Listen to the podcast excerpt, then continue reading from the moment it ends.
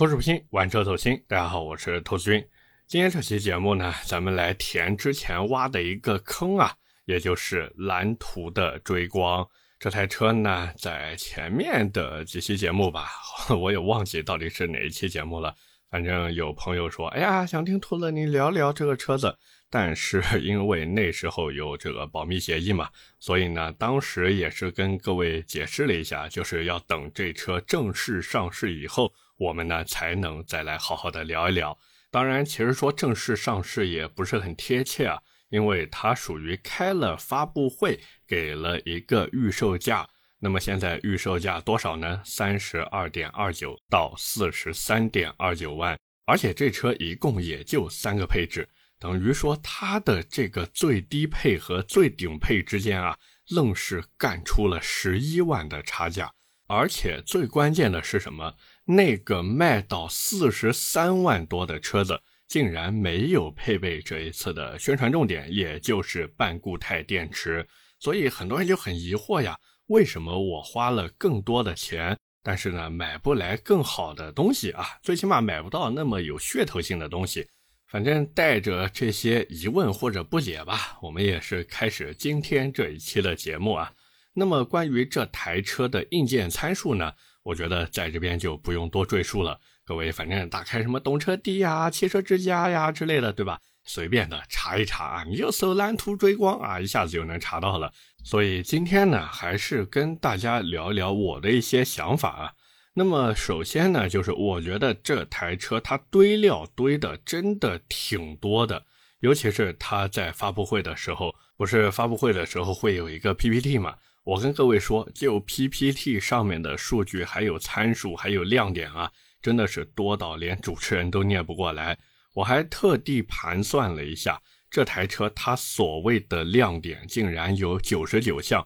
以至于在发布会期间，那个大屏上面啊，我记得有一页 PPT，真的是密密麻麻的写满了小字。你如果和我一样也是用手机看的发布会，我跟各位说，就那个画质，因为直播的画质 有时候比较一般嘛，那个画质下面还有这个屏幕下面，我真的有点看不清楚它到底有什么。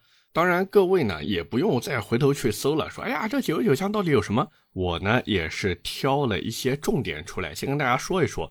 首先呢，就是这个顶配车型，它有一套一百零九度的大电池，还有四驱系统，包括还有七百三十公里的续航里程，这三项数据加在一起，配合四十三万两千九的价格呢，其实我跟各位说还是可以的。甚至可以说，它站在了第一梯队。这个我们不吹不黑啊，它的这个硬件参数确实很顶。而且最为关键的一点是什么呢？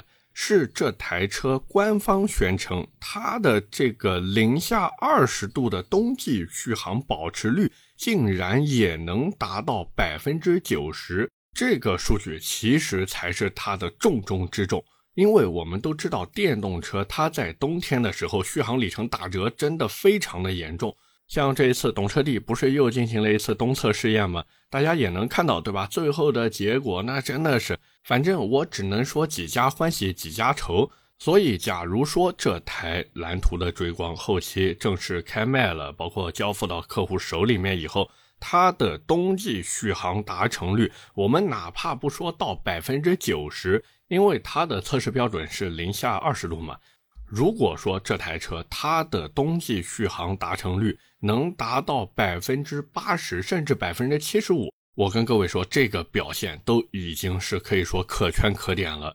所以说到底就是看这车实车上市以后的一个表现。假如说它真的能做到它宣传的这个样子，OK，那说明它最起码是踏踏实实在做的。那假如说它达不到自己所宣称的百分之九十续航达成率，那 这个唉，算了吧，对吧？那么除了这个续航以外呢，再一个就是百公里加速。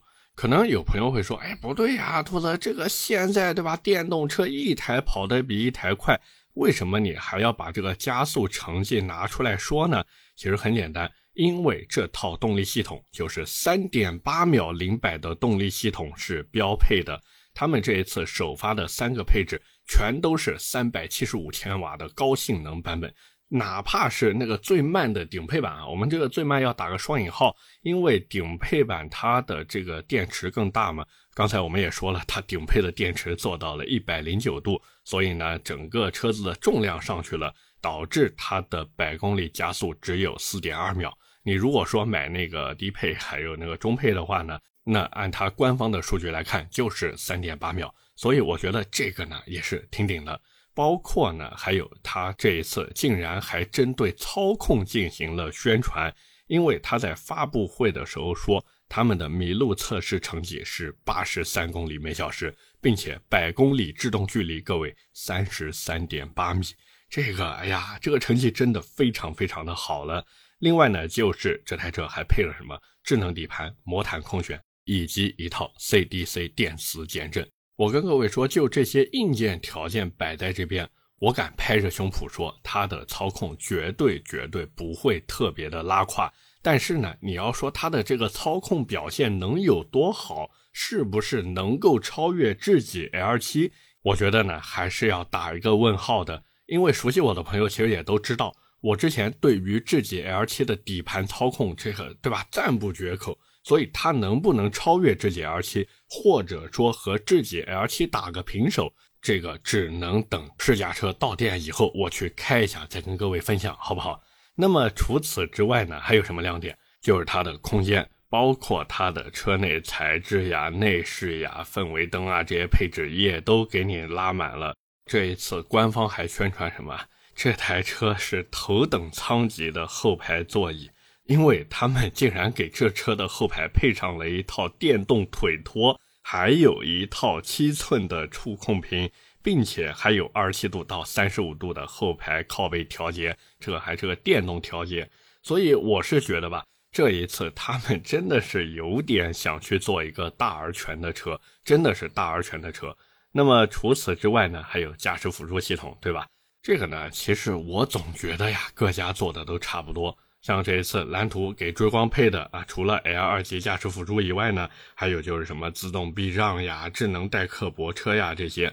咱们有一说一，就这些功能放在这儿啊，对于那些已经熟悉新能源车的朋友们来说呢，我认为没有任何的吸引力，甚至可以说没有任何的亮点，因为做的真的太普通了，对吧？没有跟别家拉开任何的差距，也没有给到任何新鲜的东西，所以 这个，哎呀，怎么讲？比较踏实吧，对不对？比较踏实。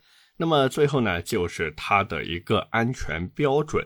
关于这个安全标准呢，简单来说就是我们比国标都强很多，然后我们是同级最强的呀，我们什么行业最高的，反正来来回回都是那些极限词，咱们呢也不知道是不是会违反广告法啊。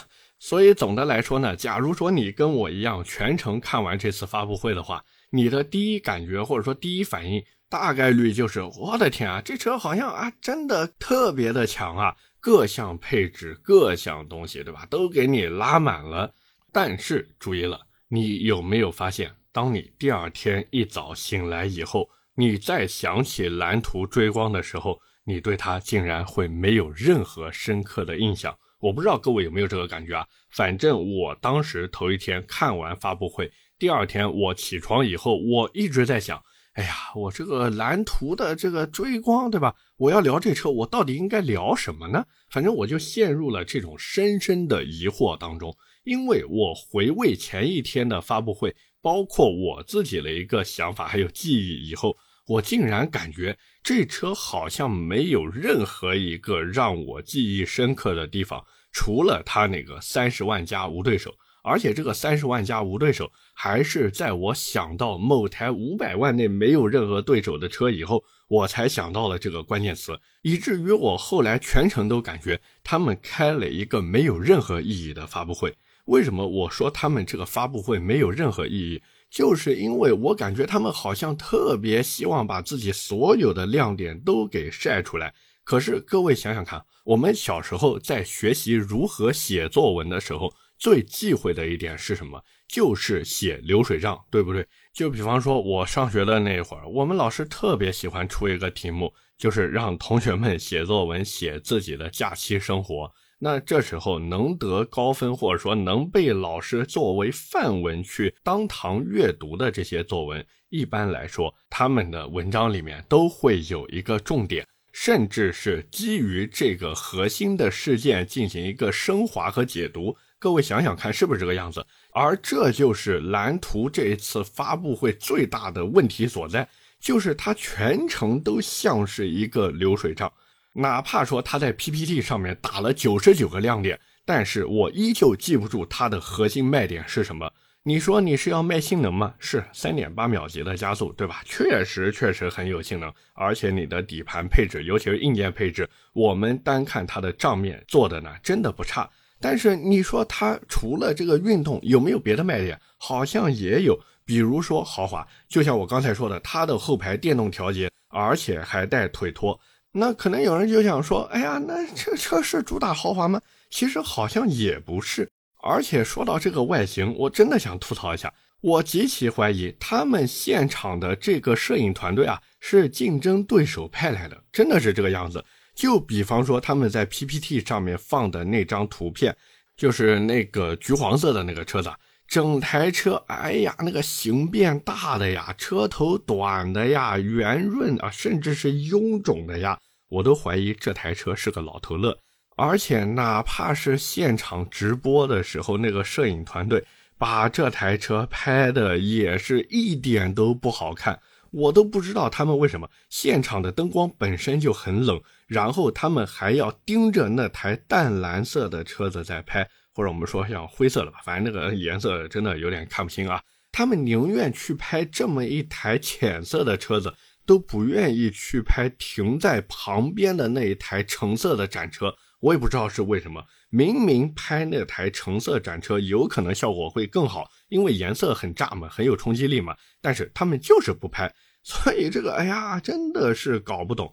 并且呢，假如说你真的看过这台车的官图的话，你会发现它比实际直播的时候呢，整台车线条能舒展很多。虽然我还是觉得吧，车头可以做长一点，车尾再短一点。但是哪怕是这个样子，对吧？包括汽车之家的图片，各位也可以看一看，拍的也挺不错的。可是直播的时候呢，那个，哎呀，真的很无力吐槽了。反正来来回回就是这些，说到底就是这台车，我到现在都没有想明白，他们到底想要定位成什么样子。可能在车厂的眼里，他们觉得，哎呀，我们都给这车定义了这个豪华电动轿车了，对吧？你们还想要什么呢？可是我想问一下蓝图，你们到底是怎么去理解“豪华电动轿车”这几个字的？因为说到电动轿车，其实很多厂商都有发言权，哪怕是五菱宏光，我跟各位说，他们都有发言权。最起码人家知道我做不了豪华轿车，对吧？我可以做老头乐呀，我可以主打性价比啊。那现在对于蓝图来说，他们想要把自己的这个车子定义成豪华电动轿车，那关键词是什么？各位其实都知道豪华嘛，所以问题就来了，豪华什么叫豪华？有人说，哎呀，无后驱不豪华，那是凯迪拉克。对于蓝图这个品牌而言，我跟各位说，我每次提到它，我真的想不到豪华两个字，因为但凡熟悉蓝图品牌的朋友都知道，它的背后是东风。所以我就想问问各位，假如提到东风这个汽车品牌，你能把它和豪华两个字扯上多少的关系呢？是不是这个道理？对不对？哪怕说他们现在出了这个蓝图啊，是一个新能源品牌，但是我说实话，即便我是一个不了解它背景的，就是我不知道它的背后是东风，我也很难把它和豪华两个字相关联。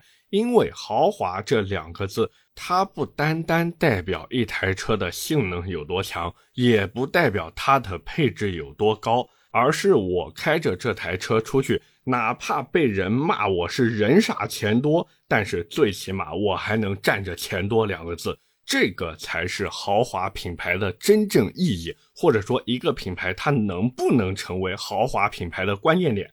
就比如说，我曾经吐槽过很多次的雷克萨斯 ES 两百，但是各位想想看，雷克萨斯能不能称上豪华品牌呢？哪怕是二线豪华品牌，对不对？它其实也是够得上豪华两个字的，因为你开着这台车出去，哪怕说它的性能拉胯，哪怕说这台车它没有办法去满足无后驱不豪华这几个字，但是它就是能给人一种这车不便宜的感觉，而这也是促使消费者愿意去买豪华品牌的核心原因。哪怕说这个豪华品牌的车型比同级别甚至是换壳的普通品牌要贵得多得多得多，他们也愿意去为品牌的溢价买单。说的再直白一点，就是我车子上面挂着这个标，就是比挂着另外一个标看起来顺眼，甚至看起来更加的有富贵气息。而在这一点上，现在的蓝图是完全做不到的。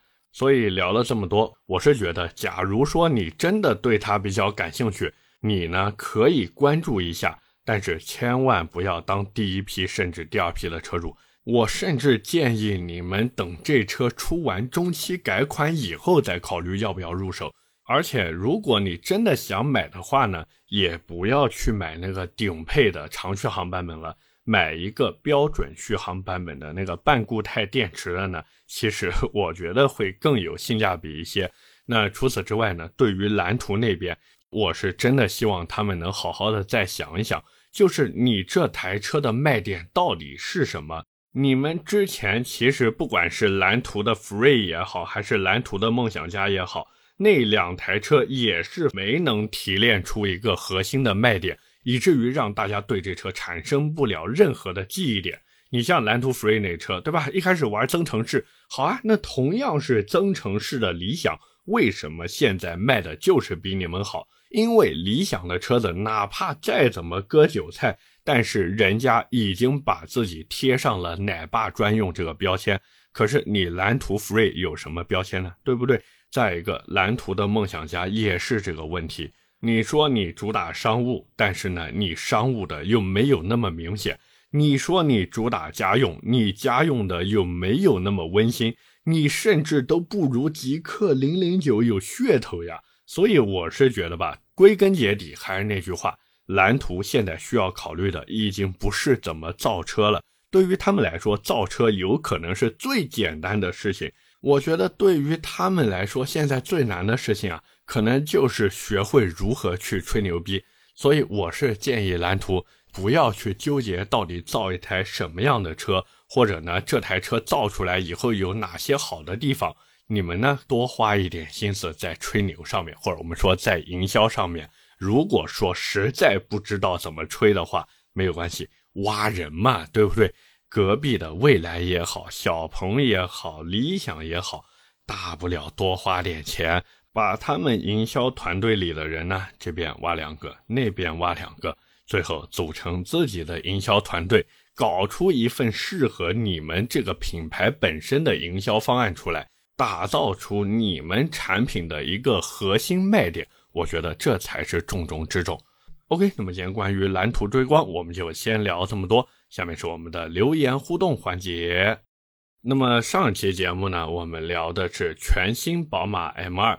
第一条留言来自听友四四四五二六零八八，他说：“好好的原厂不要，动不动去外面改装，这是 M 二，不是飞度。”其实这个我是有一些不同的想法的啊，也是在这边和大家交流一下。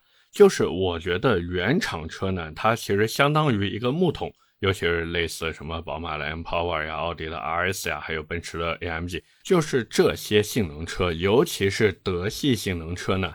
它的原厂给你调教的都是比较均衡的，而针对这些车辆的改装呢，其实就有点像一个木桶啊，一个水桶。你能把自己不太看重的地方去掉一点，然后呢，把自己更为看重的地方呢给它加长。虽然说这样子弄下来以后呢，它这个能装的水会比以前更少，但是架不住自己开心呀，对不对？而这呢，就是改装的意义所在，就是原厂车它是千篇一律的，但是改装车都是个性分明的。所以，假如你特别喜欢原厂的一个均衡调教，OK，那你就不改。但是，你如果说我想让自己的这台车能更像是一台我自己的车，那我觉得你去改装一下，哪怕说越改性能越差，我估计大多数人也是可以接受的，对不对？下条留言来自黑二哥，他说：“该说不说，如果没有手动挡的话，兔子肯定要吐槽的。就像你说的，打火都必须自己来，换挡凭什么不能自己来呢？其实我说真的，假如 M2 这次不来手动挡，之前我记得 M2 来的时候也没有手动挡呀，对不对？可是我吐槽了吗？没有，因为我特别明白。”以我自己的技术，我是没有办法做到换挡速度比自动挡更快的。那我为什么不去选择一个性能更强、上手更容易，而且还能让我驾驶成绩更好的一个变速箱呢？对不对？包括我在节目里面其实也说了，连专业车手拿新的 M2 去跑，它的手动挡百公里加速成绩都没有自动挡快。当然，假如你说，哎呀，我就是认为手动挡才是人车合一，才能给我带来更多的驾驶乐趣，那我觉得，唉，也行吧，对吧？为自己的喜好买单无可厚非。只是如果让我去选的话，只要这台车的自动变速箱比手动变速箱成绩更好，性能更强，我大概率是不会去折磨自己的，好吗？最后一条留言来自好奇 TJ。他说：“兔子，你确实是个伪逼们 M Power 等于 M 四，你还在看 M 五、M 八？我说实话，我看完你这个留言以后，我一直在想，M Power 为什么会等于 M 四？因为你如果真的去硬纠结这个 M Power 的话，它的正统传承是不是应该让 M 一来当呢？毕竟 M 一它的成绩，对吧，都是有目共睹了呀。那 M 一的精神续作。”好像是那台 EM，这么来说的话，如果我买不到或者说买不起 EM 那台车子，我是不是可以考虑一下 M 幺四零 i 或者 M 幺三五 i？那 M 幺三五 i 和 M 幺四零 i 最起码它的底子和宝马的幺幺八 i 甚至幺幺六 i 都是一样的，所以如果按这样的逻辑一路顺下来的话。